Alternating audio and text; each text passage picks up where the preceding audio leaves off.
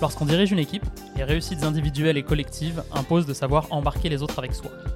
Pour coacher efficacement, il faut se réinventer constamment, forger son courage, trouver l'inspiration ou voir ce qui se fait ailleurs. Et pour ça, rien ne vaut l'apprentissage par les pairs. Alors on a créé Prends-en de la graine, le podcast dans lequel les managers qui en ont vu des vertes et des pas mûres se livrent sur les défis qu'ils ont affrontés et partagent leurs enseignements. Découvrez leur méthode et construisez la vôtre.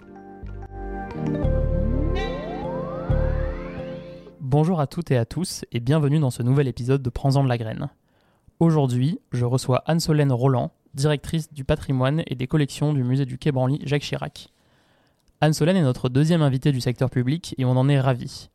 Anne-Solène en quelques mots, c'est plus de 15 ans du Quai Branly au Quai Branly, en passant dans le désordre par le Louvre, le ministère de la Culture, le French American Museum Exchange et le Musée national de l'histoire de l'immigration.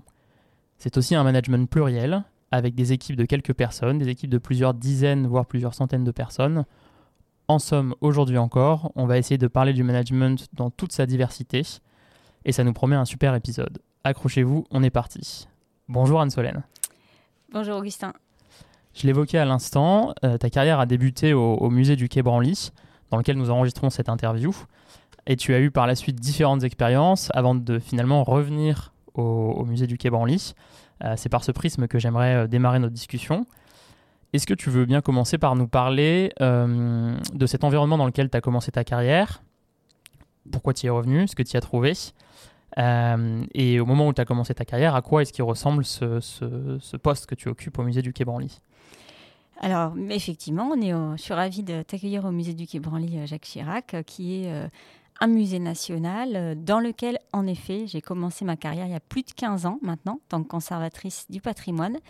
Si j'ai eu la chance de revenir dans cet établissement, euh, c'est avant tout parce que c'est un endroit exceptionnel, un, un bâtiment euh, architectural euh, magnifique, c'est un bâtiment de Jean Nouvel, et puis euh, surtout parce que c'est un musée qui a des messages forts, qui présente les arts d'Afrique, d'Amérique, d'Océanie et d'Asie, dont le, le slogan est de faire dialoguer les cultures et que c'est quelque chose auquel je croyais euh, quand j'ai commencé ma carrière dans la culture et auquel je crois toujours, euh, si ce n'est plus. Et donc c'est un vrai engagement aussi de ma part d'être euh, revenu et d'avoir eu la chance de, pouvoir revenir dans cet établissement.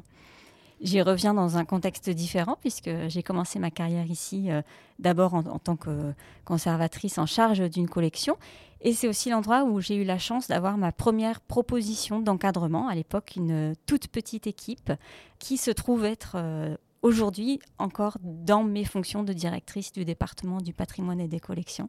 Donc c'est euh, un retour avec un management plus important et dont je me réjouis beaucoup. Tu parlais de, du projet du, musée du Quai Branly Jacques Chirac, euh, du sens que ça a pour toi aussi.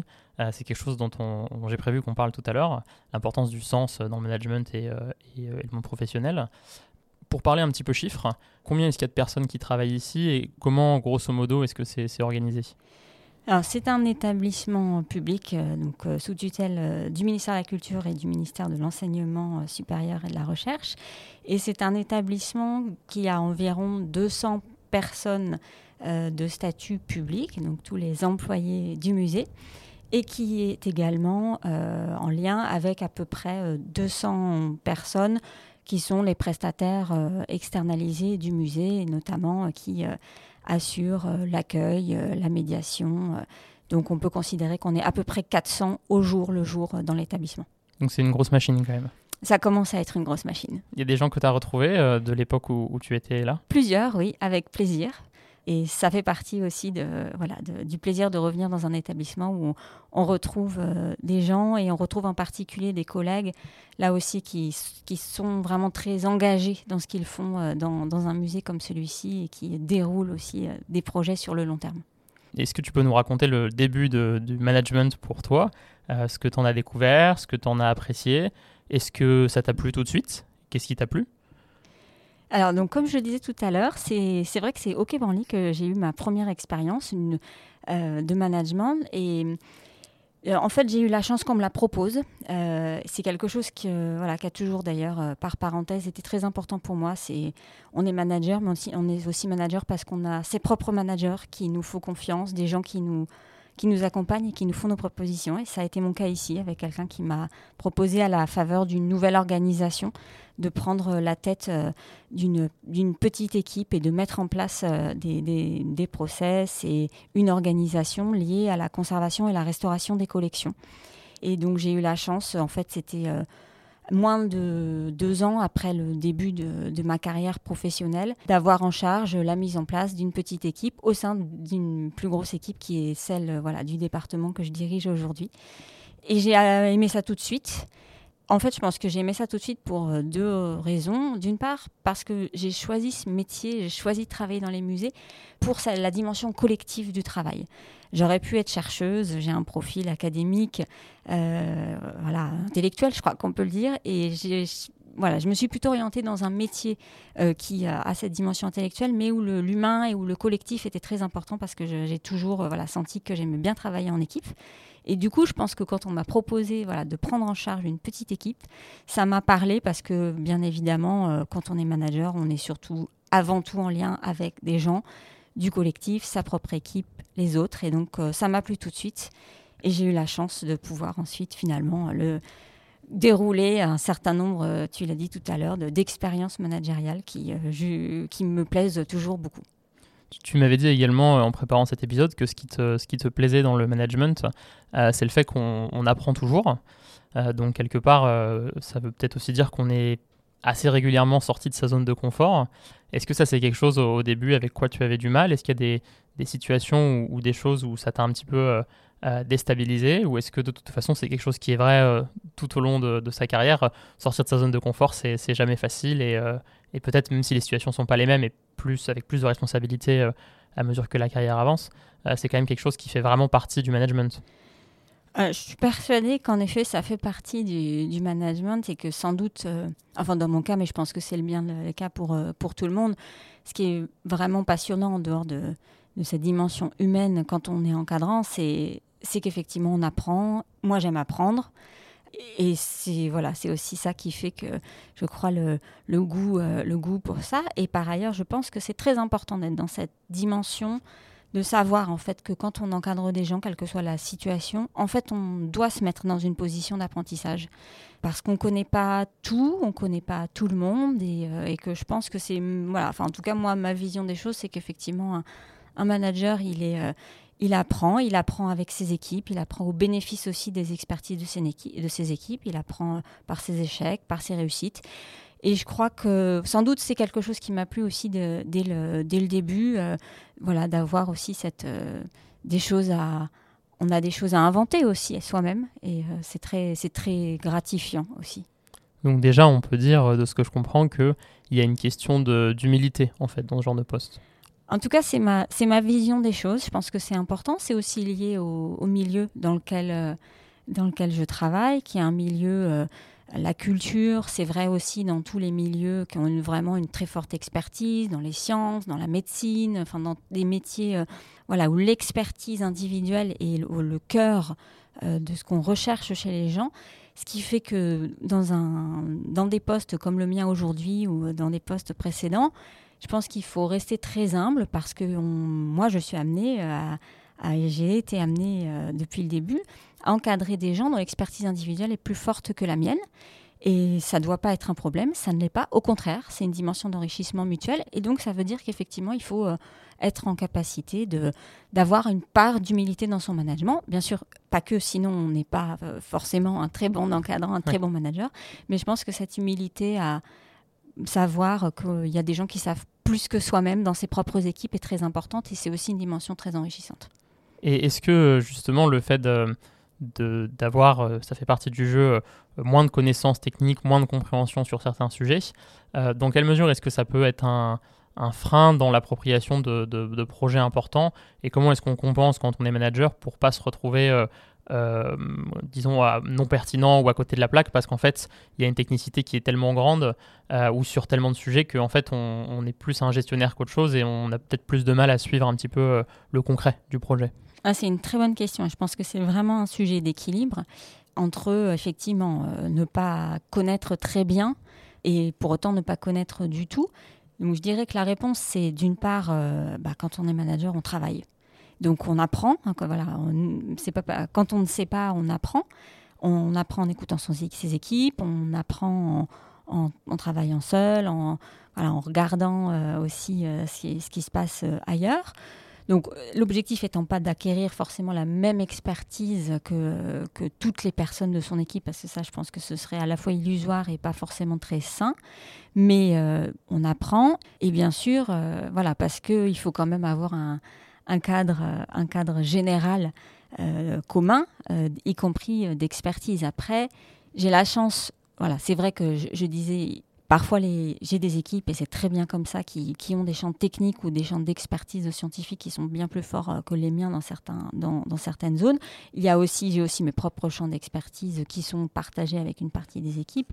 Et surtout, dans un musée comme celui-ci, mais ça a été vrai dans toutes mes, fonctions de, de, manager précédentes, on a quand même un terrain de métier commun voilà, c'est mon métier, c'est les musées. J'ai choisi ces milieux-là, donc il y a quand même, voilà, des, bien sûr, un large tronc commun qui fait qu'on parle la même langue et qu'on va et que je peux, en tant que manager, euh, non seulement euh, comprendre, j'espère bien, mais guider et orienter euh, le, chemin commun. Puisqu'on parle du début de ta carrière, je pense que c'est le bon moment pour parler des figures inspirantes. Tu l'as dit tout à l'heure quand on parle de management, il y a être soit un bon manager, mais il y a aussi avoir un bon manager qui permet de, guider, d'accompagner, de montrer le chemin. Il y a un tas de, synonymes et de mots du champ lexical qu'on pourrait employer. Est-ce que tu as des choses à nous partager là-dessus? Des souvenirs de managers euh, ou pas forcément manager direct, hein, d'ailleurs d'autres collègues, figures inspirantes qui t'ont amené à monter et comment est-ce qu'elles t'ont amené à t'élever? Je pense que c'est très important en effet de considérer que soi-même, en, tant que, euh, probablement dans toute sa carrière, je peux parler des 15 ans que j'ai vécu, on est soi-même membre d'un collectif, donc on a parfois encore des, chefs, euh, c'est mon cas, des managers, et aussi d'un collectif où on peut savoir euh, s'appuyer sur des collègues, soit dans son organisation, soit voilà, des, collègues, des gens qu'on a croisés professionnellement qui sont, qui sont aussi des figures inspirantes d'une part, mais aussi des, aides. Et je crois que c'est aussi très important de savoir que on, a un cercle de gens sur lesquels on peut s'appuyer, non seulement pour euh, résoudre des problèmes, parce qu'il y en a, mais aussi pour euh, échanger euh, sur, sur des pratiques.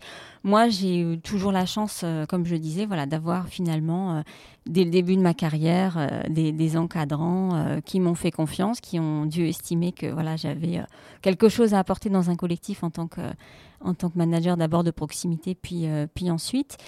J'ai eu en fait beaucoup de, oui, beaucoup de figures inspirantes autour de moi.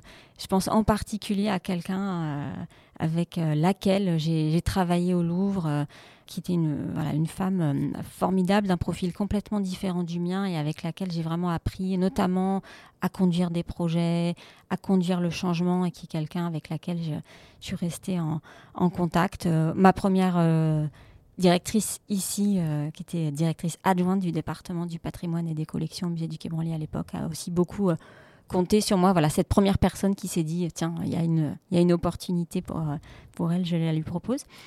Et j'insiste aussi sur quelque chose parce que voilà, on en a, on en a parlé un petit peu dans la préparation. Je parle de femmes. C'est très important pour moi. C'est vrai que les figures, les figures féminines managériales ont été importantes dans ma carrière et c'est c'est des choses dont on parle quand même beaucoup aussi dans les médias sur le fait que les carrières féminines, euh, même si elles progressent, sont quand même à, encourager. C'est vrai que voilà, moi, j'ai eu euh, eu pas mal euh, voilà d'occasions d'avoir des, des, femmes inspirantes autour de moi, en direct ou des collègues. Il y a aussi des, des collègues très importantes qui m'ont beaucoup appris.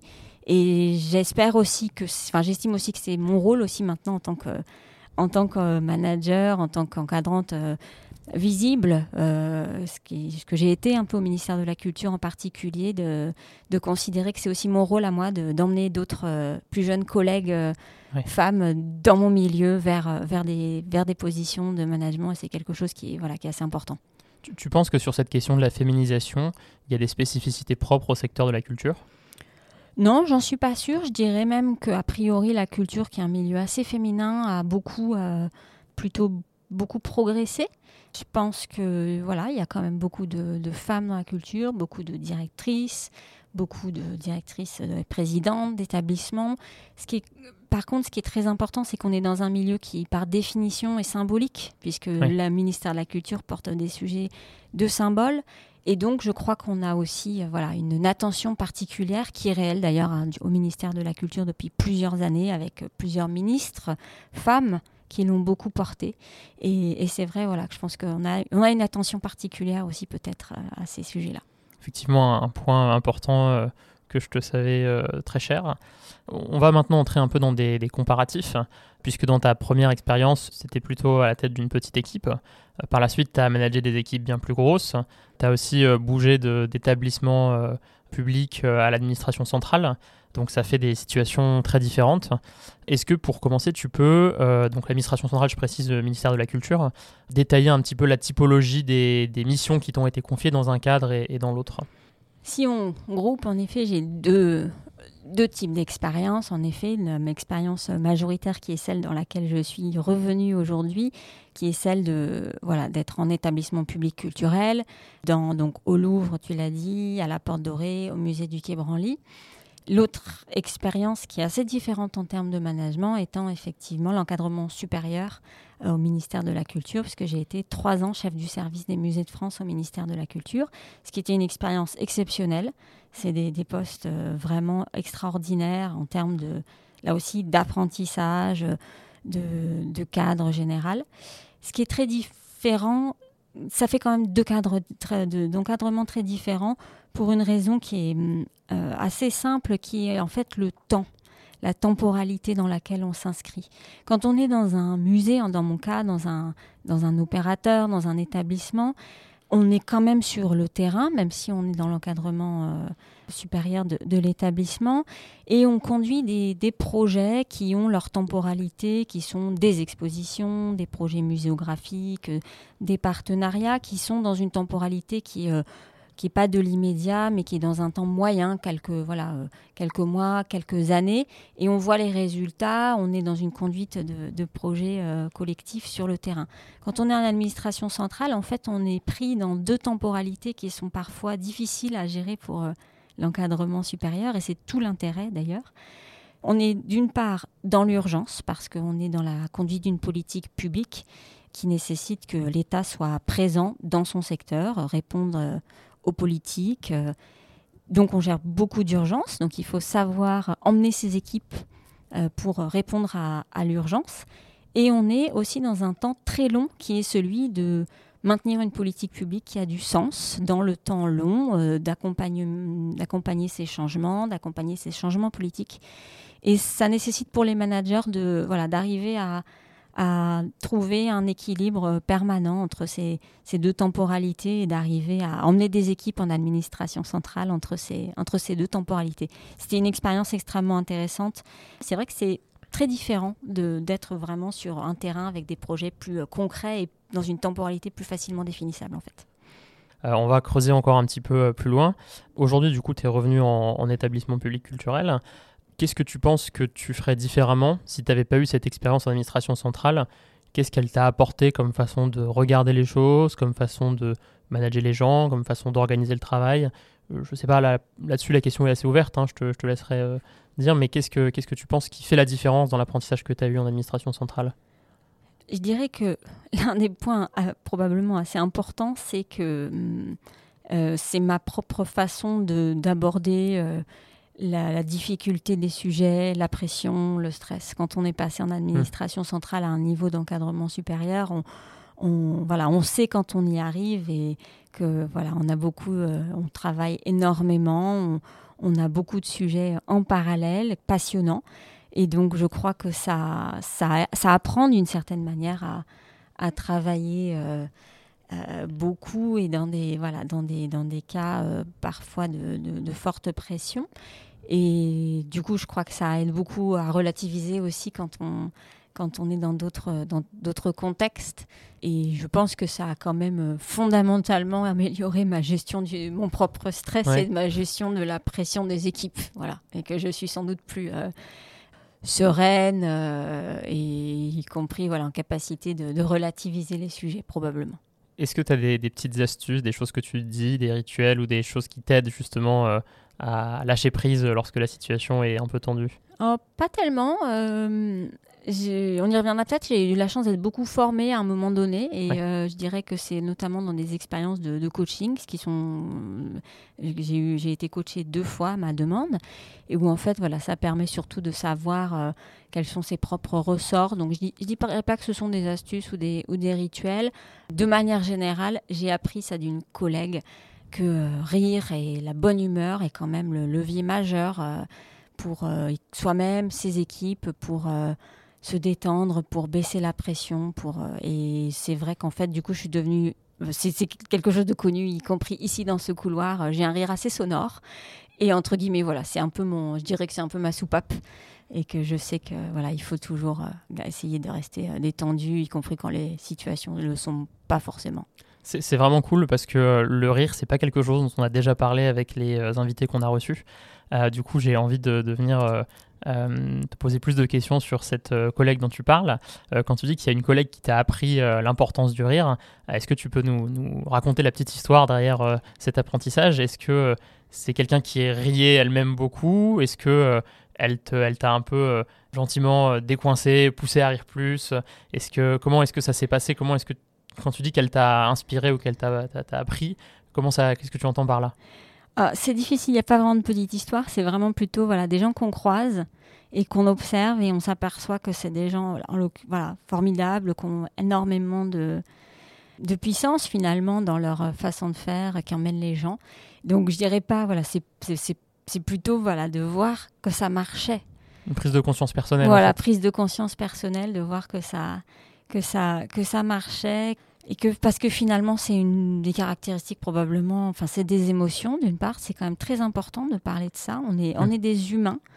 J'avais prévu de parler de cette personne qui n'a rien à voir en l'occurrence. Mais euh, on fait cet entretien quelques jours après la démission de Jacinda Ardern la première ministre néo-zélandaise qui était qui pour ma génération c'est quelqu'un qui a le même âge que moi et une politicienne incroyable. Et, et démissionner en disant j'y arrive plus et on est aussi des humains c'est quelque chose de, fort et de puissant. Et je dirais, je fais ce lien parce que finalement, ça rappelle les émotions. Et que euh, quelque chose que j'ai beaucoup appris dans les formations que j'ai reçues, le rire, c'est une, des émotions importantes. Et donc, je crois que c'est aussi pour ça que finalement, en voyant quelqu'un comme ça, en particulier une, mais pas seulement, il y en a peut-être eu d'autres, dire finalement, voilà, faut, faut pas avoir honte de rire, euh, de raconter des, des blagues, de savoir détendre l'atmosphère, quand les, y compris dans des situations très crispées en décalant et qu'en fait c'est un outil euh, c'est un outil puissant aussi parce que je pense que ça crée un lien humain hmm. entre les gens autour de la table y compris dans des situations qui ne sont pas forcément de, hiérarchie directe mais il y a cette dimension très humaine et je, je, crois aussi que ça non seulement ça détend mais surtout encore une fois ça rappelle qu'on est on est des humains on est euh, dans voilà on n'est pas là juste pour obtenir des résultats mais que finalement on passe du temps ensemble et puis ça a cette grande force de de relativiser, de, peut-être aussi euh, décaler, prendre un pas de côté parce que mm.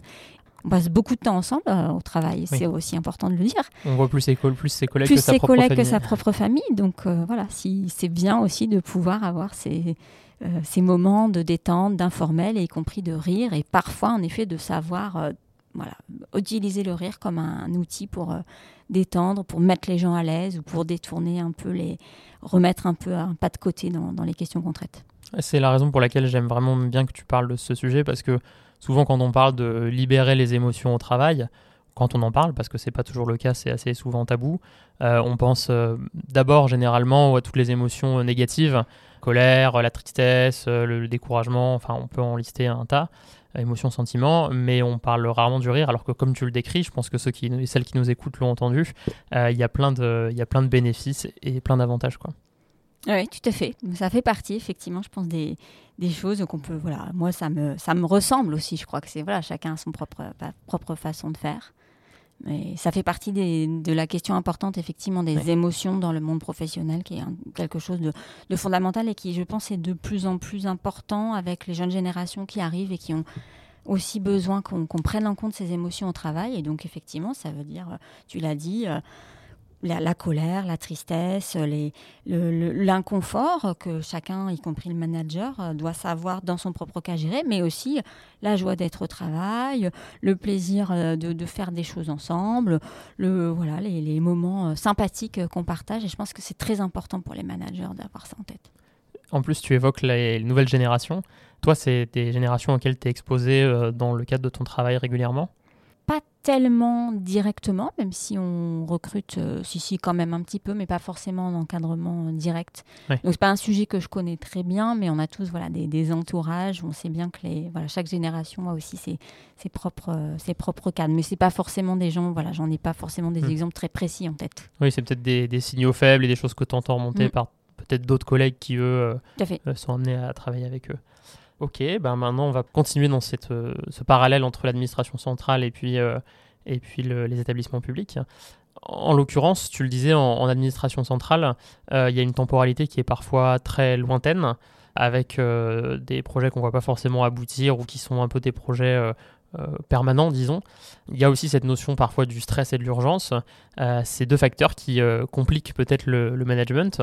Comment est-ce que tu, gères la cohésion d'équipe Comment tu arrives à garder du sens Puisqu'on en parlait vraiment au tout début de l'interview, quand tu disais que tu aimais bien cet environnement, que tu t'y reconnaissais, que ça te parlait. comment est-ce que tu arrives à faire incarner la mission et le, sens en fait du travail dans, dans ce genre de contexte-là? Alors c'est sûr que le sens, alors d'une part, on en parlait tout à l'heure, euh, est fondamental dans le milieu culturel, puisque les gens travaillent euh, dans la culture parce que ce sont des, milieux qui donnent du sens, qui font du sens pour tout le monde. Et bien sûr, c'est un axe euh, sans doute majeur d'un manager. C'est quand même fondamentalement ce qu'on lui demande, c'est de, donner un, donner un sens au collectif de travail, un sens à la mission. Donc, ce qui est vrai, c'est que parfois, dans des cadres à la fois gestion de l'urgence et, travail euh, de long terme et de fond, ça, peut être parfois euh, contradictoire et donc euh, il faut savoir naviguer entre, les deux, en, collectif aussi, donc on est avec les encadrants intermédiaires pour savoir naviguer entre euh, voilà, du sens de, très long terme qui en général ne pose pas trop de problèmes parce que les gens sont là pour, euh, pour ça. Et parfois, euh, voilà, savoir aussi faire aboutir des sujets qui sont plus urgents, sur lesquels on a moins le temps de travailler, mais voilà, en faisant comprendre qu'ils font aussi partie d'un sens et de la mission profonde pour lesquelles les, les gens sont là. Bah, ça va faire un très bon lien avec la notion de sparing partners que tu as évoqué quand on préparait l'interview. Donc cette idée qu'il faut s'appuyer euh, presque comme des coéquipiers sur une équipe euh, qui sert en fait le manager et qui le lui rend bien bien sûr à son équipe. C'est quoi euh, l'importance que toi tu lui trouves? Puisque je sais que c'est vraiment quelque chose sur lequel tu as insisté, l'importance d'avoir des sparing partners et une, une, bonne équipe à laquelle on peut avoir confiance. C'est quoi ta recette pour construire une bonne équipe?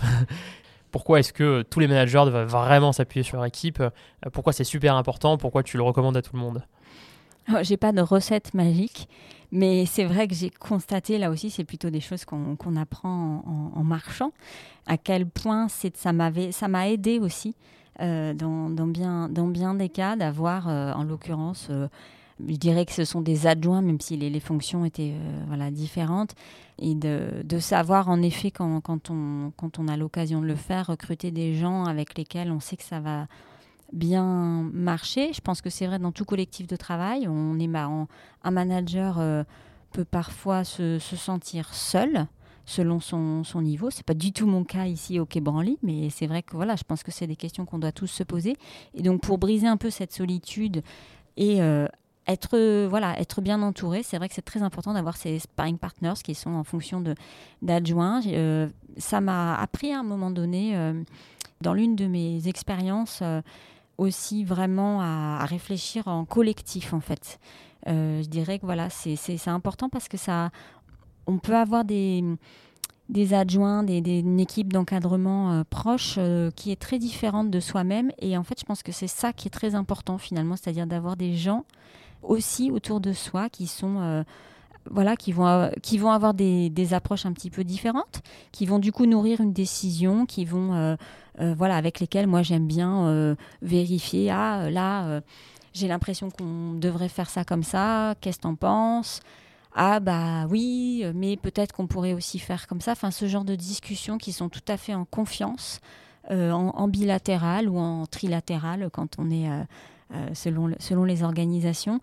Et vraiment, à un moment donné, j'ai appris ça au Louvre et avec, avec mon adjoint de l'époque, et où vraiment, je pense que ça m'a apporté énormément sur l'idée, voilà, sur construire les, bonnes décisions euh, en partageant les façons de faire avec un, avec un, adjoint qui, nourrit la, discussion. Et, euh, et, du coup, c'est vrai que j'ai appris à fonctionner comme ça, en grande transparence. Euh, et j'ai beaucoup de chance, et beaucoup de chance ici aussi, dans, dans mes fonctions actuelles, d'avoir en l'occurrence deux, deux, adjoints qui sont mes encadrants intermédiaires, qui sont des gens formidables avec lesquels voilà, on construit beaucoup au quotidien.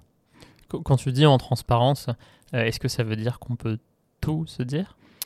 C'est l'idéal, à mon avis, quand on est dans une situation euh, qui fonctionne bien. Ça veut dire qu'on doit avoir voilà, près de soi des gens euh, avec lesquels euh, on peut parler des problèmes, on peut parler de ses doutes, on peut parler de, bien sûr de, voilà, de façon de régler des situations, d'accompagnement de, la décision. Donc c'est l'idéal. La taille d'équipe idéale, dans ces cas-là, les sparring ce que tu disais en bilatéral, en trilatéral, j'imagine que c'est quand même plutôt des des petits collectifs, si on peut parler de collectifs. Oui, c'est des petits collectifs. Voilà, c'est beaucoup euh, du, bilatéral, je pense à, euh, à, deux ou à trois selon les situations, voilà, et les organisations. Mais c'est beaucoup du bilatéral pour qu'il y ait vraiment une relation de, confiance qui doit marcher dans les deux sens d'ailleurs. Hein. Ça, ça, on est aussi le manager de ces gens-là et être en capacité de les accompagner le, plus possible, bien sûr. Pour continuer sur cette notion de, de sparring partners, de d'alliés, disons, c'est euh, quelque chose qui est que nous on a déjà entendu dans la bouche de nos invités l'importance de s'appuyer sur d'autres gens et tu confirmes encore une fois cette importance-là. Euh, ça peut être différentes personnes, ça peut être dans le même service, ça peut être des adjoints, ça peut être des gens qui ont d'autres fonctions. Je pense particulièrement à, la fonction RH, euh, euh, puisque tu m'as dit que tu avais appris aussi de RH exceptionnel, tu as dit, pour reprendre tes mots. Est-ce que tu peux nous parler un peu de ça également? Oui, bien sûr. C'est vrai qu'effectivement, il y a la dimension, euh, voilà, savoir s'appuyer sur euh, des gens dans son équipe, sur son encadrement, sur ses équipes, même hein, de manière générale. Voilà, c'est aussi tout l'intérêt.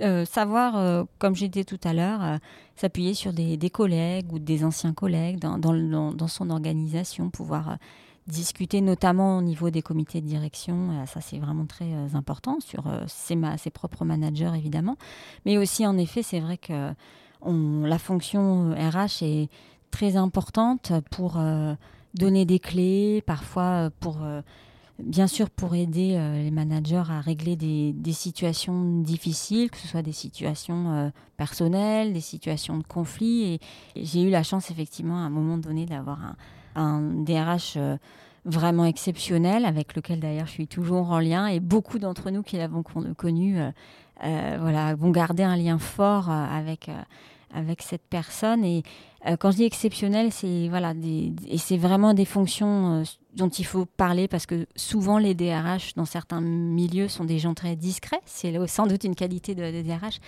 mais ça demande une telle technicité, une telle capacité d'écoute à tous les niveaux que voilà, c'est vraiment, je pense, des gens auxquels il faut penser et auxquels il faut rendre hommage parce que sans sans eux qui ont à la fois la, bien sûr la technique de la gestion des gens, mais euh, aussi euh, la, capacité euh, d'accompagner sur des, sur des outils, sur des bonnes pratiques, sur du conseil.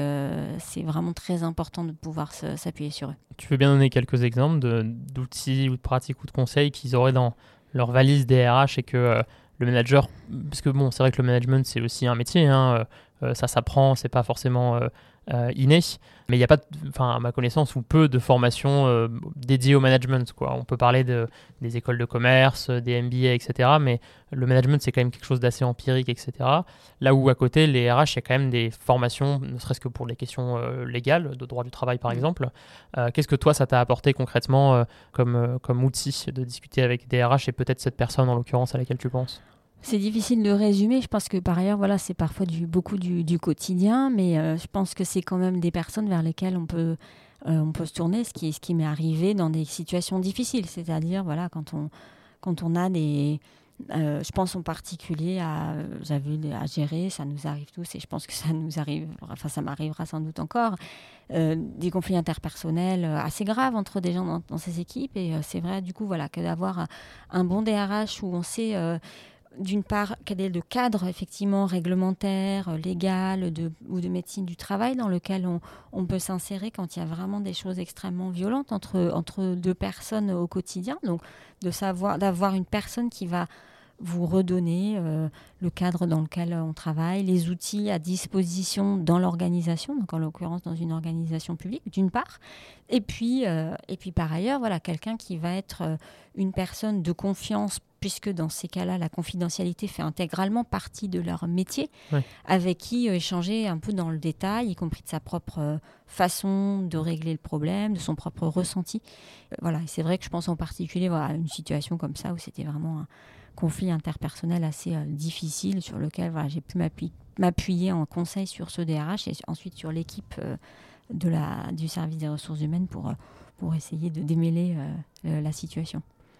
Puisqu'on est dans la partie un peu euh, expérience difficile, euh, est-ce qu'il y a d'autres choses que tu aurais vécues euh, bon, sans forcément entrer dans le détail et tout déballer, mais des situations dans lesquelles tu aurais appris beaucoup?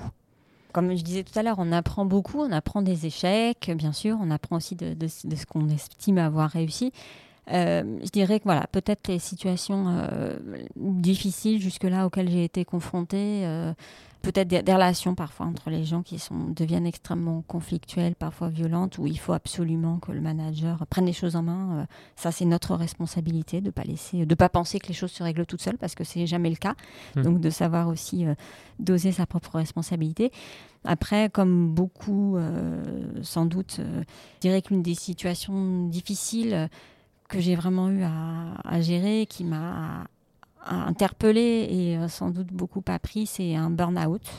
Donc ça, c'est quand même extrêmement violent parce que évidemment, on s'en veut. Euh, on a l'impression euh, d'être d'être responsable, ce qui en l'occurrence n'était pas du tout le cas. Enfin, et c'est aussi là aussi, on a besoin d'aide parfois, et j'ai eu la chance de, de l'avoir. Et puis surtout d'arriver dans ces cas-là à savoir bien positionner son accompagnement pour que la personne s'en sorte prendre le temps. Ça, en l'occurrence, c'est une situation qui s'est bien terminée. Elle s'est bien terminée parce que moi, j'ai été beaucoup aidée. Euh, parce que du coup, j'ai voilà, été accompagnée, bien sûr, parce que la personne en question aussi a été bien entourée, y compris, on sait à quel point c'est des enjeux de situation personnelle aussi, mmh. sur lesquels, en tant que manager, on n'a absolument pas la main. Bien sûr. Et je dirais que ça m'a appris aussi euh, quelque chose de, fondamental, euh, qui est une évidence certainement, mais qui est qu'on n'est pas prêt à tout. Euh, et qu'il faut euh, aussi euh, savoir qu'on peut être confronté à des choses graves, à des choses complètement inattendues qu'on n'a pas vu venir, et qu'il faut savoir en tant que personne, en tant que manager, le gérer, gérer, se gérer soi-même dans ces cas-là, trouver de l'aide, trouver des ressources émotionnelles, en l'occurrence beaucoup, pour arriver à, à gérer ce, ce genre de, de situation. Euh, en l'occurrence, voilà, dans ce cas-là, ça s'est bien terminé.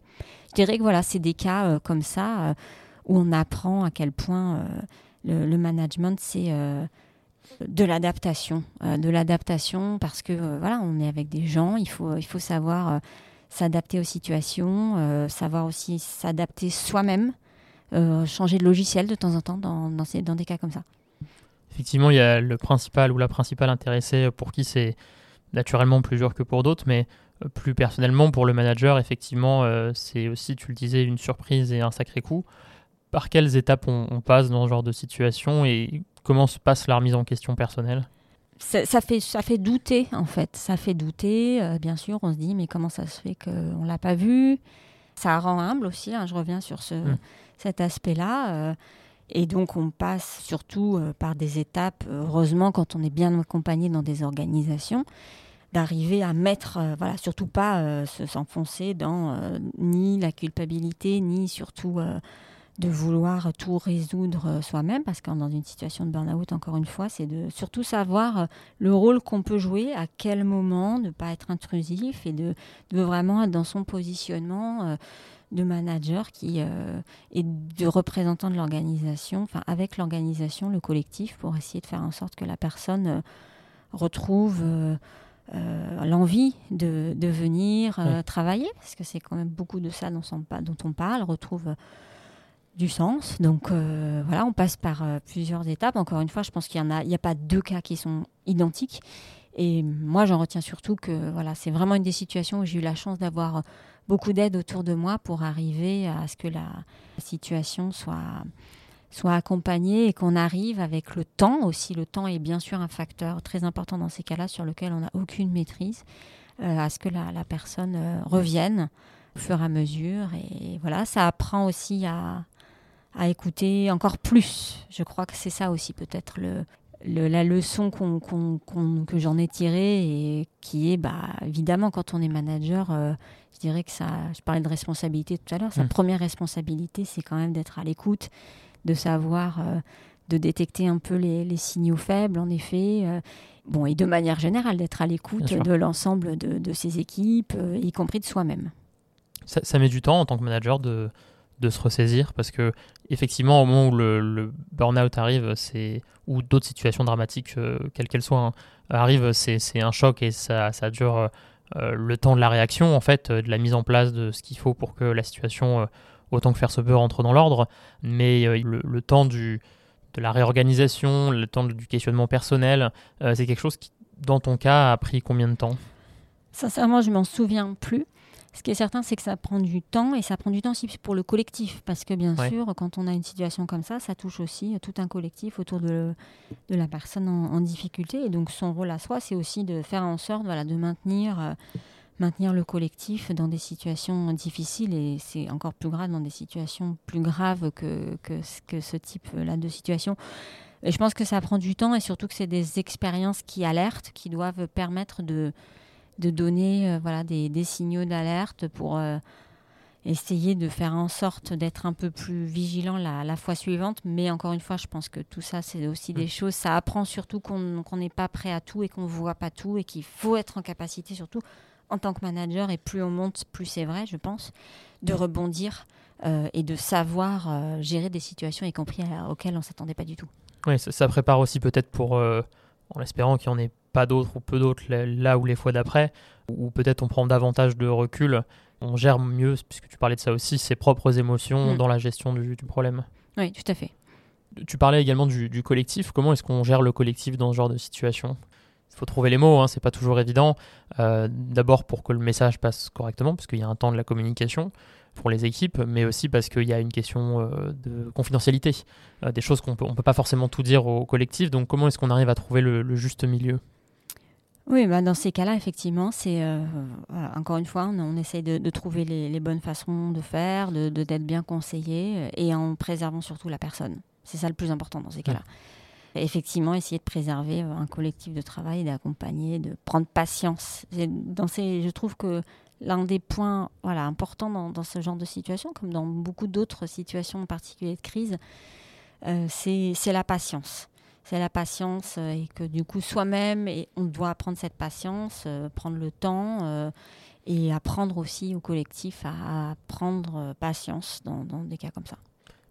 Puisqu'on est dans les crises et les apprentissages, on va embrayer sur un autre sujet tout aussi joyeux, celui du Covid-19, puisqu'on a aussi longuement parlé de ce sujet-là. Toi, tu m'as dit que ça t'avait beaucoup appris sur, sur plein de sujets. Est-ce que tu peux rentrer dans le vif du sujet et, et nous raconter Comment ça s'est passé quand c'est arrivé et ce que tu en as retiré? Oh, Je pense qu'il y a quand même déjà beaucoup de gens qui, qui, qui ont parlé de ce que le Covid euh, avait eu comme euh, impact, conséquences en particulier sur des, situations managériales. Moi, euh, comme tout le monde, voilà, je prétends pas du tout avoir une expérience unique. Ce qui est certain, c'est que le Covid, entendu comme surtout la période de confinement qu'on a tous connu, c'est quand, voilà, quand vous êtes en position managériale, ça secoue, bien sûr, et donc ça nécessite de savoir très vite euh, s'adapter.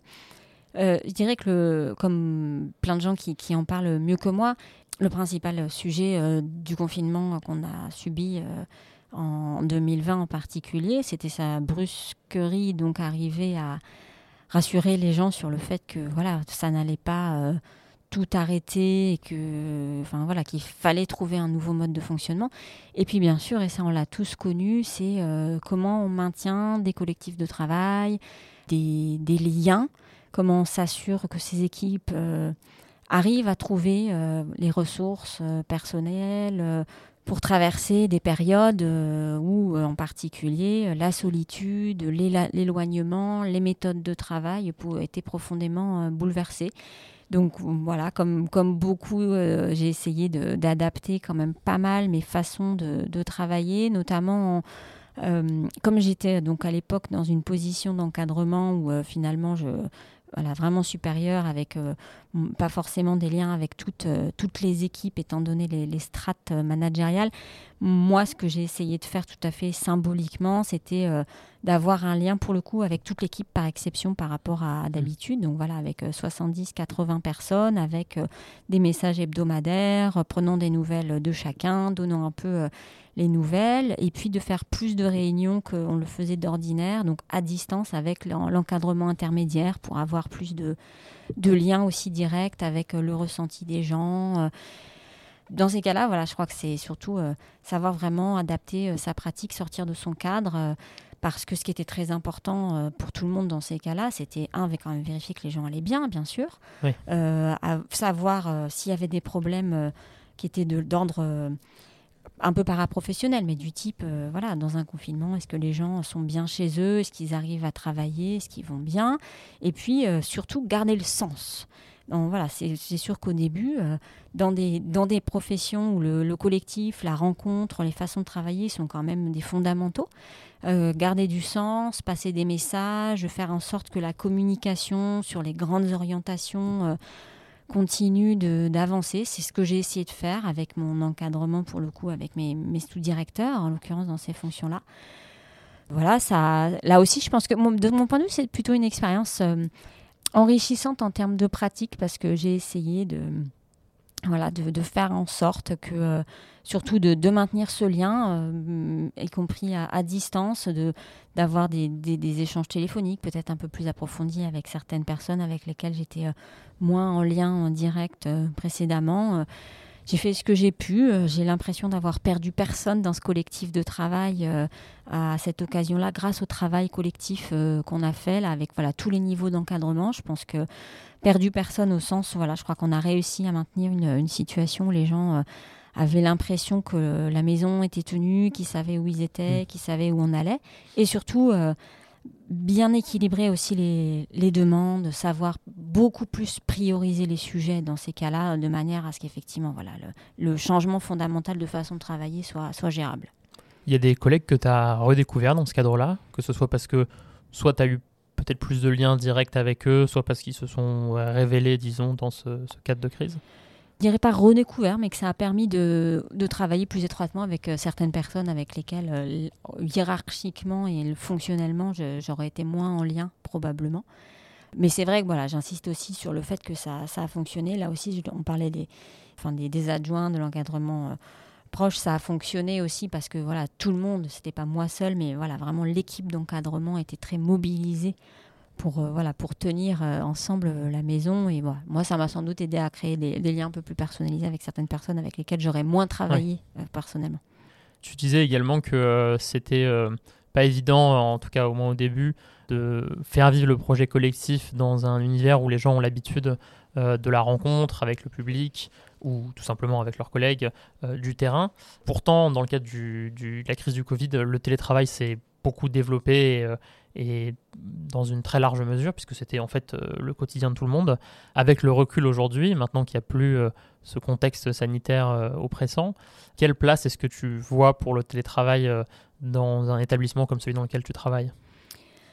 Alors, avant de répondre à ça, je dirais que moi j'ai une chance, euh, pour le coup, euh, que je dois à mon, à mon passage au Louvre, c'est que j'ai pas découvert le télétravail en, pendant le Covid, parce qu'en fait, comme c'était une réflexion qui était quand même déjà un peu euh, amorcée dans certaines organisations, surtout dans le privé, mais ça commençait un tout petit peu dans, le public, j'avais eu la chance au Louvre de, de me proposer comme direction expérimentale à la mise en place d'une expérimentation au télétravail pour mes encadrants. Et je pense que ça, ça m'a beaucoup aidé parce que j'avais déjà l'habitude de gérer euh, des gens avec euh, une journée euh, de télétravail. Donc, on avait beaucoup travaillé sur voilà ce que ça change, comment on s'organise, comment on maintient le collectif. Et ça, je crois que ça m'a beaucoup aidé moi dans ma façon d'appréhender le confinement d'une part et ensuite la, mise en œuvre du, télétravail au retour. Alors, il est clair que le télétravail est un, un acquis très important. Je pense que ça, c'est vraiment important de le redire sur la, pour l'équilibre entre la vie personnelle et la vie professionnelle. Mm. Le Covid a montré aussi que les gens avaient d'autres attentes et c'est important de savoir euh, que les organisations, et ça franchement ça a été extrêmement bien euh, pris en compte euh, partout où j'ai travaillé, que les organisations prennent en compte aussi cette nouvelle demande. ici au musée du Quai Branly, ça, ça fonctionne bien. Voilà, c'est un télétravail qui, a aussi été mis, pris en charge très, très tôt à, la faveur, si on peut dire, du, du Covid.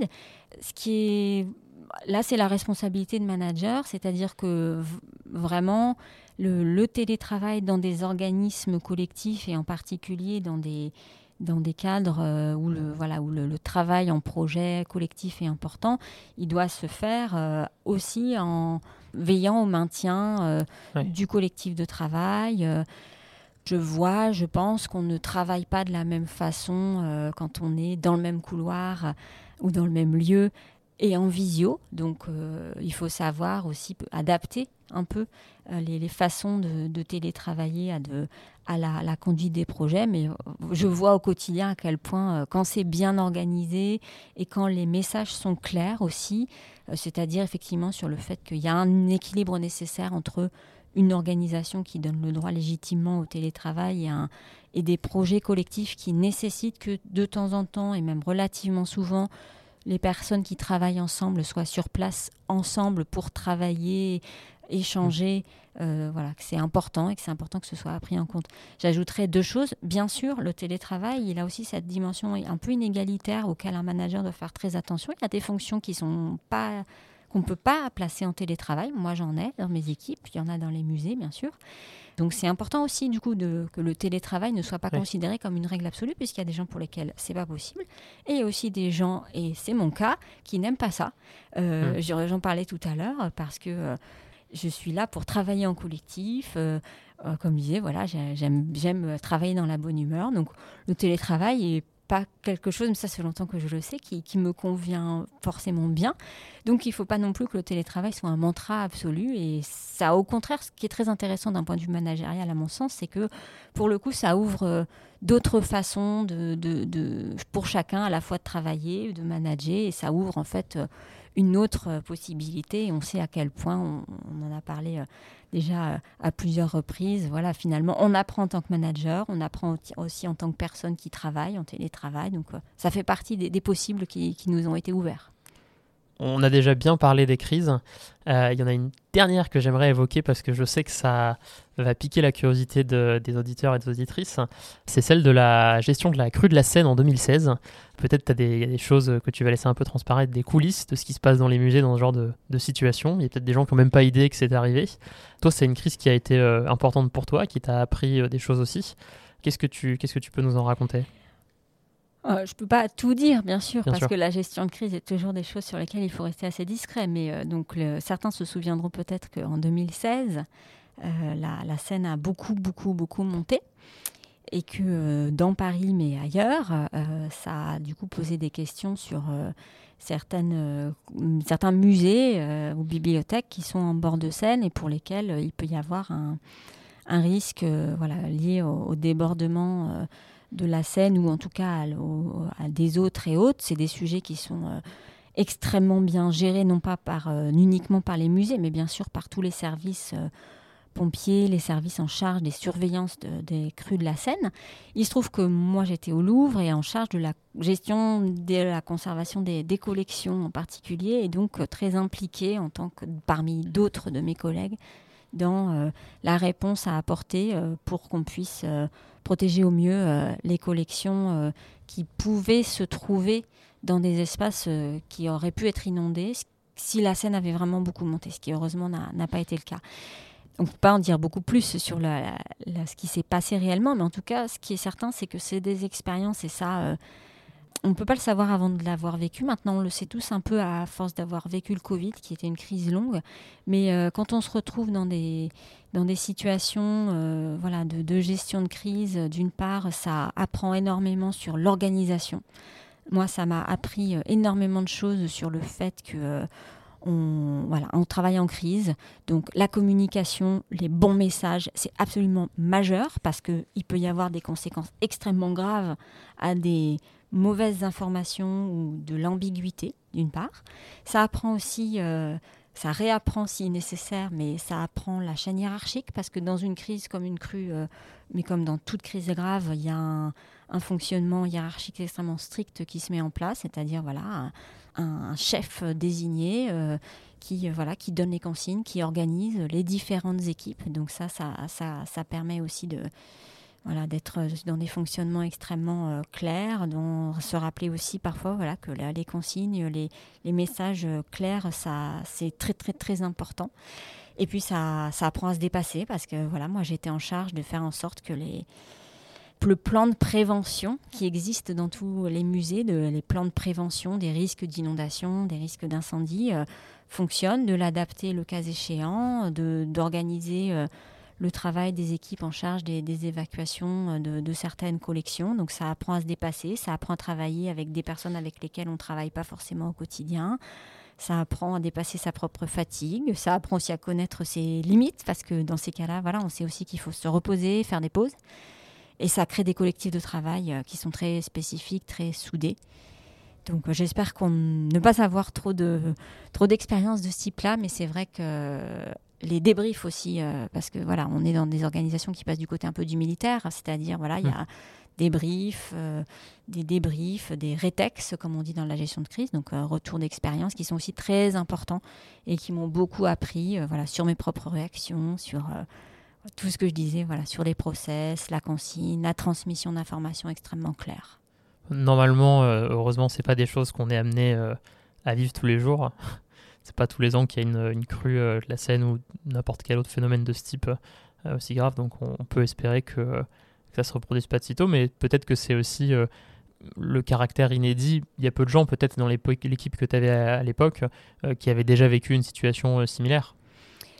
Oui, tout à fait. Alors, je pense que quasiment personne d'entre nous ne, l'avait vécu à ce niveau-là. Et en effet, ce qui est très important, et ça, quand on est formé à la gestion de crise, ce que je conseille vraiment le plus possible, parce que c'est vraiment des formations très, très, très intéressantes sur la question, effectivement, de l'inattendu on est en plein dedans.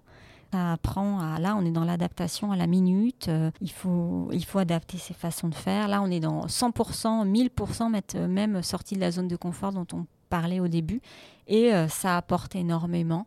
Voilà, encore une fois, on ne souhaite pas que ça se reproduise trop, mais ça fait aussi partie des, choses à partir desquelles on apprend. donc, en fait, tout le monde se retrouve à appliquer une feuille de route qu'il connaît mais qu'il n'a jamais appliquée, avec un lot d'imprévus en plus. Donc euh, oui, c'est, on le voit, hein, tu, listes beaucoup de choses que ça t'a appris. C'est vraiment euh, la gestion de crise, a fortiori dans ce contexte-là que tu disais presque militaire. C'est un apprentissage unique, quoi. Oui, ouais, tout à fait. Euh, super. Bah, à ce stade de l'interview, on va essayer peut-être de définir les contours d'un bon manager. je sais que tu n'es pas fan du terme parce que tu trouves ça très orienté performance et pas assez collectif. Tu lui préfères le terme de chef d'orchestre. On va reparler justement de Jacinda Ardern dont tu parlais tout à l'heure, la première ministre de la Nouvelle-Zélande qui a annoncé sa démission en fin de semaine dernière. Il y a une citation d'elle qui te tient à cœur, qui définit pour toi ce qu'est un, bon euh, chef d'orchestre, puisque c'est comme ça que tu, aimes l'appeler. Euh, est-ce que tu peux nous partager cette citation? Euh, oui, peut-être juste. Euh, c'est vrai que je, sur le, mot en, tant que tel, c'est dommage de ne pas avoir un bon mot en français pour parler de manager, parce que je trouve voilà, que manager, c'est quand même très axé sur la réussite, la performance, et on n'est pas que là-dedans. Et donc, c'est vrai que je trouve que la dimension, voilà, cette comparaison qui est souvent faite de un manager, c'est un chef d'orchestre. Je trouve que c'est peut-être, enfin moi, ça me correspond mieux, et notamment pour une raison dont, on a déjà parlé, qui est que ce qui est très très fondamental, c'est l'écoute. Un chef d'orchestre, par définition, il est, euh, voilà, il est dans l'écoute. Lui, et surtout, chacun doit s'écouter aussi euh, dans l'orchestre pour que ça fonctionne. Et donc, je pense que c'est une bonne métaphore d'articulation aussi entre le, le collectif, dont chaque individu et son rôle dans un collectif, et bien sûr le, le rôle du, du chef d'orchestre pour revenir à, Jacinda Ardern, euh, elle, a eu ses, elle a eu ses propos euh, quand elle a, qui ont été énormément euh, relayés, repris, et à, juste titre, quand elle a, quand elle a démissionné, qui était voilà, trois, trois, entre guillemets, trois oxymores, euh, comme on dit. Elle a, elle a dit qu'elle espérait avoir appris euh, qu'on pouvait être un, leader, en l'occurrence, puisque ça s'applique à la, politique, qui soit euh, doux mais fort, empathique mais capable de prendre des décisions, et optimiste mais concentré. Et alors, il faut regarder la, citation en anglais. Elle a dit kind but strong, empathetic but decisive, optimistic but focused. Et c'est un excellent résumé euh, de qualité euh, managériale, je crois, c'est-à-dire euh, être positif, empathique, optimiste, parce que sans optimisme, on n'a pas de vision, on ne peut pas emmener les gens. Ce qui ne veut pas dire, et c'est vrai que ça fait partie des, personnes qui l'ont à un niveau politique, donc évidemment on est sur des niveaux tout à fait différents, mais dont elle n'a cessé de, parler de ça dans tout son mandat, de dire qu'on pouvait être euh, sympa, détendu, montrer de l'empathie politique dans des situations extrêmement graves dans son cas, et pour autant euh, être quand même un vrai leader, euh, prendre des décisions, et que tout ça n'est pas contradictoire. Et voilà, c'est vrai que c'est anecdotique d'en parler là, mais c'est quand même des propos qui sont extrêmement forts et de montrer que voilà, on peut être, on peut être dans l'empathie au quotidien, dans la bienveillance, qui est ce mot qui est beaucoup utilisé. Ça ne veut pas dire pour autant qu'on n'est pas fort, qu'on n'est pas capable de prendre des décisions et qu'on n'emmène pas ses, équipes. C'est une décision qui est forte, qui est une, définition qui est forte. Et je vais rebondir justement dessus. Tu disais euh, optimiste. Euh, tu, m'as dit également quand on préparait l'interview que euh, optimisme, c'est peut-être aussi un peu l'enthousiasme dans certains moments et que tu avais conscience que ton enthousiasme pouvait parfois être source de stress chez les autres. Chacun doit savoir quelles sont ses qualités, quels sont ses défauts. Euh, c'est très important pour un manager en particulier. Moi, je pense que mon enthousiasme est une de mes qualités euh, et ça, permet, ça me permet sans doute voilà, d'entraîner mes équipes. Je sais aussi que parfois, c'est pas tant mon enthousiasme qui, est source en lui-même de, de, de, pression ou de stress, mais c'est voilà, c'est mon idée de vouloir faire les choses, peut-être parfois trop vite. Et c'est vrai que j'ai appris ça. Je pense que c'est, mm. j'ai appris de mes expériences qu'il faut, euh, faut donner. Je parlais du temps tout à l'heure. Il faut aussi, euh, il faut être patient. Il faut, il faut donner le temps à chacun de, de trouver sa place et euh, savoir parfois modérer un tout petit peu son, son enthousiasme ou plus exactement son impatience. Et ça, ça fait partie des choses sur lesquelles je travaille. Eh ben, on va se faire plaisir avec une deuxième définition du manager qui vient de toi également. Tu as dit tout à l'heure que euh, tu aurais pu avoir des postes un peu plus euh, techniques, un peu plus scientifiques. Euh, et tu m'as partagé cette définition d'un bon scientifique par Elizabeth Blackburn, donc prix Nobel de médecine. Est-ce que tu peux nous, raconter ça également, les qualités d'un bon scientifique et comment est-ce que tu, reconnais dedans un peu une, figure managériale?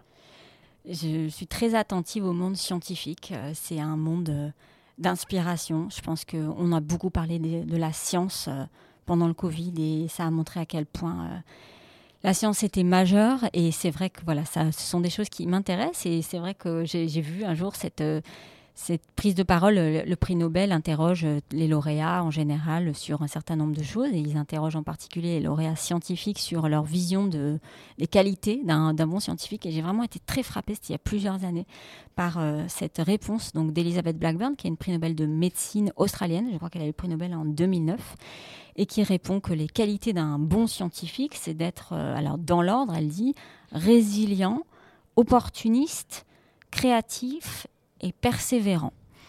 Et en fait, ça m'a vraiment frappé comme étant euh, vraiment, c'est devenu une espèce de, de, de, slogan que je garde en tête, que je me note parfois dans un, dans un petit carnet, parce que euh, et c'était bien avant le Covid, donc bien avant que tout le monde ne parle de, résilience. Alors le mm. terme a une petite euh, connotation un tout petit peu différente en, anglais, mais donc je trouve que cette idée d'être résilient, bah, bien sûr, c'est ce, que j'ai dit plusieurs fois. Quand on est manager, on doit euh, savoir que ça se passe pas toujours euh, comme on a prévu que ça se passe, et donc être en capacité de de réagir, euh, de d'encaisser euh, les coups, d'encaisser les situations. Donc je pense que voilà, c'est tout à fait ça s'applique tout à fait au management.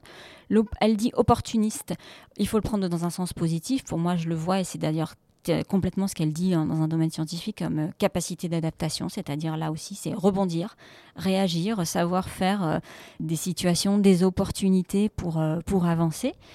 La créativité, c'est quelque chose qui est évidemment fondamental. Alors dans la science, c'est la base. Les scientifiques sont des créatifs par excellence, les artistes aussi. Et dans notre milieu, on doit aussi s'inspirer aussi beaucoup, je pense, de, la façon dont, travaillent les artistes. Et la créativité en management, c'est là aussi, c'est euh, être ouvert, avoir toujours des regards sur d'autres choses qui se font ailleurs, sur des, choses qui remontent de ses propres équipes. vraiment, je, voilà, je définirais comme une, une, façon d'ouverture. Et la persévérance, on, vient d'en parler sur cette, la patience, la persévérance se dire que un scientifique comme un manager pour arriver à faire des choses, il doit travailler dans le temps long, savoir euh, emmener ses équipes dans le temps long, porter une vision, euh, ne, pas se décourager, savoir changer aussi de façon de faire, mais en tout cas s'inscrire dans, ce temps de, la persévérance. Et c'est vrai que j'ai toujours un peu ces quatre mots en tête en me disant c'est une formidable définition de, en tout cas de ma vision du management. c'est un parallèle très intéressant et que peu de gens font, donc on espère que ça inspirera euh, celles et ceux qui nous écoutent. Euh, y a avant de conclure un dernier thème que j'aimerais aborder avec toi, si ça te convient, euh, c'est celui de la formation, puisque tu m'as dit également que tu étais reconnaissante des différentes formations qui t'avaient été proposées tout au long de ta carrière, notamment à la DIES, donc la délégation interministérielle à l'encadrement supérieur de l'État. Est-ce que tu peux nous parler des formations que tu as suivies dans ce cadre ou dans d'autres euh, Est-ce qu'elles t'ont apporté? On a déjà un petit peu parlé tout à l'heure, euh, mais tu disais dans la prise de recul par rapport à dans les échanges avec d'autres gens, euh, la prise de, hauteur aussi? Oui, c'est vrai que j'ai eu la chance, de, au titre de la fonction publique, de participer donc à une des, formations. Alors, ça s'appelait la mission des cadres dirigeants, ce qui est aujourd'hui la Liège, qui sont des formations de, de long terme en plusieurs séquences et hum, c'est vraiment quelque chose dont je suis euh, reconnaissante parce que on se retrouve dans des milieux, donc c'est interministériel, ce qui permet euh, d'être dans des, à la fois dans des cas pratiques euh, et des hum, apprentissages d'outils managériaux très approfondis, mais avec des gens qui travaillent dans plein d'autres situations de travail. Et moi, j'ai été très, très, très enrichissant quand on sort aussi de son propre cadre de travail, qu'on se retrouve dans des formations avec des gens qui travaillent au ministère des Armées, au ministère de l'Intérieur, qui gèrent des professionnels de santé. Ça, ouvre énormément euh, sur ses propres façons de faire. Ça relativise beaucoup aussi parce que moi, je, voilà, je parlais de relativiser aussi. C'est vrai que quand vous discutez avec des, des, gens qui travaillent euh, dans la défense et y compris des gens qui, voilà, qui sont des militaires, de, des hauts gradés qui emmènent dont les problématiques managériales sont quand même voilà, des militaires en opération extérieure. Ça relativise aussi un petit peu euh, nos cadres euh, de travail. Donc ça, c'est très très précieux. Et je trouve que c'est une grande chance d'avoir ce genre de formation dans la, fonction, dans la haute fonction publique, de pouvoir mettre en commun euh, dans, dans, différents secteurs et qu'on puisse se nourrir les uns les autres. Et puis, plus pragmatiquement, cette formation, comme je parlais, voilà, euh, du coaching auquel j'ai eu l'opportunité d'avoir le droit dans mes fonctions. De coaching, c'est ça? Deux fois. Euh, en prise de fonction, je l'avais demandé dans, des prises de poste. Ça, ça permet surtout de, se connaître, de, savoir euh, travailler sur soi-même, de connaître ses qualités, de, connaître euh, ses limites, de savoir ses marges de progrès et aussi d'acquérir des, outils. Je ne suis pas toujours très fanatique des, des cadres managériaux, des outils, parce qu'on sait bien à quel point il n'y a aucune recette toute faite, mais néanmoins, il existe quand même des des, voilà, des travaux euh, de, professionnels, sociologues, plutôt sur la sociologie, la psychologie, qui, euh, qu'on, expérimente dans, dans ces cas-là, charge à soi-même de choisir un peu ces, les, outils qui nous conviennent euh, le mieux. Et c'est vraiment de ce point de vue-là, voilà, dans, dans, des formations comme ça, un peu très, très approfondies, en groupe, je trouve, voilà, j'ai eu beaucoup de chance d'avoir, d'avoir accès à ça, ça m'a beaucoup servi. Il y a, je me réfère encore euh, régulièrement à des notes que j'ai prises, soit sur des situations qui étaient partagées par, euh, par des collègues, soit par euh, voilà, des, des, références qu'on nous a données de temps en temps. Et c'est très utile. Et je, mm, voilà, je pense que c'est vraiment fondamental d'insister. Ça revient un petit peu sur ce qu'on se disait au début. Sur, on apprend toujours quand on est manager. On doit se mettre en position d'apprentissage. Et la formation à l'encadrement, c'est aussi un des outils qu'on peut utiliser. Et moi, que j'ai été ravie de pouvoir utiliser à plusieurs reprises jusque-là. Eh bien c'est parfait, comme ça on boucle les bouclé, on revient, comme tu le dis, à ce qu'on évoquait au début de l'entretien. Et si ça te convient, je te propose qu'on s'arrête là. Parfait, merci beaucoup Augustin. Merci pour votre écoute. On espère que cet épisode vous a plu et que les idées proposées dans Prends-en de la graine prennent racine dans votre esprit. Si vous souhaitez nous soutenir, vous pouvez noter cet épisode sur la plateforme sur laquelle vous l'avez écouté. Vous pouvez également vous abonner à la chaîne et en parler autour de vous. Ça aussi, ça nous aide énormément. Dernière chose, si vous n'êtes pas rassasié, d'autres épisodes sont également disponibles sur la chaîne. A très vite